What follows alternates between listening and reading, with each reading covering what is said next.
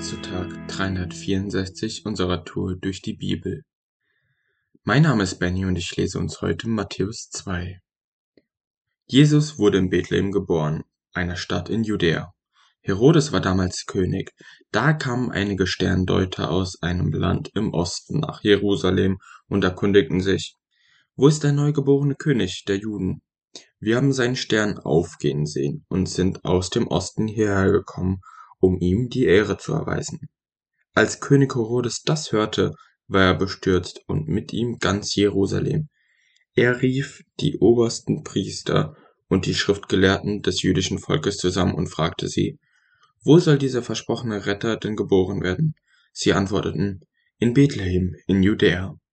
So heißt es schon im Buch des Propheten. Bethlehem, du bist keineswegs die unbedeutendste Stadt in Juda, denn aus dir kommt der Herrscher, der mein Volk Israel wie ein Hirte führen wird. Daraufhin ließ Herodes die Sterndeuter heimlich zu sich kommen und fragte sie aus, wann sie den Stern zum ersten Mal gesehen hatten. Anschließend schickte er sie nach Bethlehem. Erkundigt euch genau nach dem Kind, sagte er, und gebt mir Nachricht, sobald ihr es gefunden habt. Ich will dann auch hingehen und ihm die Ehre erweisen. Nach diesem Gespräch gingen die Sterndeuter nach Bethlehem. Derselbe Stern, den sie schon beobachtet hatten, als er am Himmel aufging, führte sie auch jetzt. Er blieb über dem Haus stehen, in dem das Kind war.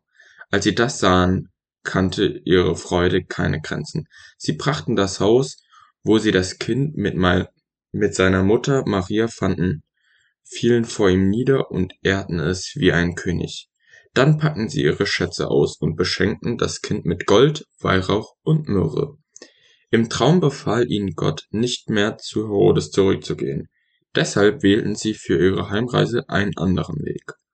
Nachdem die Sterndeuter fortgezogen waren, kam ein Engel des Herrn im Traum zu Josef und befahl ihm, Steh schnell auf und flieh mit deinem Kind und seiner Mutter nach Ägypten. Bleib so lange dort, bis ich dir etwas anderes sage, denn Herodes lässt das Kind suchen und will es umbringen. Da brach Josef noch in der Nacht mit Maria und dem Kind nach Ägypten auf. Dort blieben sie mit Jesus bis zum Tod von Herodes. So erfüllte sich, was der Herr durch seinen Propheten angekündigt hatte. Ich habe meinen Sohn aus Ägypten gerufen.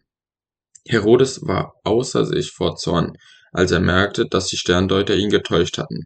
Er ließ in Bethlehem und Umgebung alle Jungen, die zwei Jahre oder jünger waren, umbringen denn nach den Angaben der Sterndeuter musste das Kind in diesem Alter sein. Auf diese Weise erfüllte sich, was Gott durch den Propheten Jeremia vorhergesagt hatte. Laut, laute Schreie hörte man in der Stadt Rama. Weinen und Klagen nehmen kein Ende.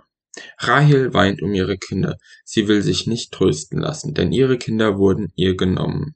Als Herodes gestorben war, hatte Josef in Ägypten einen Traum. Darin erschien ihm wieder ein Engel des Herrn und befahl ihm, Steh auf und kehre mit dem Kind und seiner Mutter heim nach Israel. Die Leute, die das Kind umbringen wollen, sind tot. Josef gehorchte und ging mit Maria und dem Kind nach Israel zurück. Unterwegs aber erfuhr er, dass Achelaus der Sohn von Herodes, nun König von Judäa geworden war. Da bekam Josef Angst, dorthin zu gehen. Nachdem Gott noch einmal im Traum zu ihm gesprochen hatte, zog er in das Gebiet von Galiläa. So kamen sie in die Stadt Nazareth und ließen sich dort nieder. Auf diese Weise sollte sich erfüllen, was Gott durch die Propheten angekündigt hatte. Man wird ihn den Nazarener nennen. Hey, ich find's so krass, wie Gott in der Geschichte wirkt. Er, er warnt die Sterndeuter und Josef einfach vor, vor der Wut von Herodes und, und als Josef Angst hat zurückzugehen, vertraut er dennoch auf Gott, als Gott ihm nochmal sagt, dass er sicher ist und dass er, dass er zurückgehen soll. Ja, und ich denke, wir dürfen uns ein Beispiel nehmen und, und viel mehr drauf hören, was Gott uns zu sagen hat und darauf vertrauen dass Gott einen Plan hat, wenn er zu uns spricht. Und ich denke, heute dürfen wir daran festhalten und uns nochmal einen Moment Zeit nehmen, darauf zu hören, was Gott für uns geplant hat. Heute ist ein guter Tag für einen guten Tag. Lass Gottes Wort in deinem Alltag praktisch werden.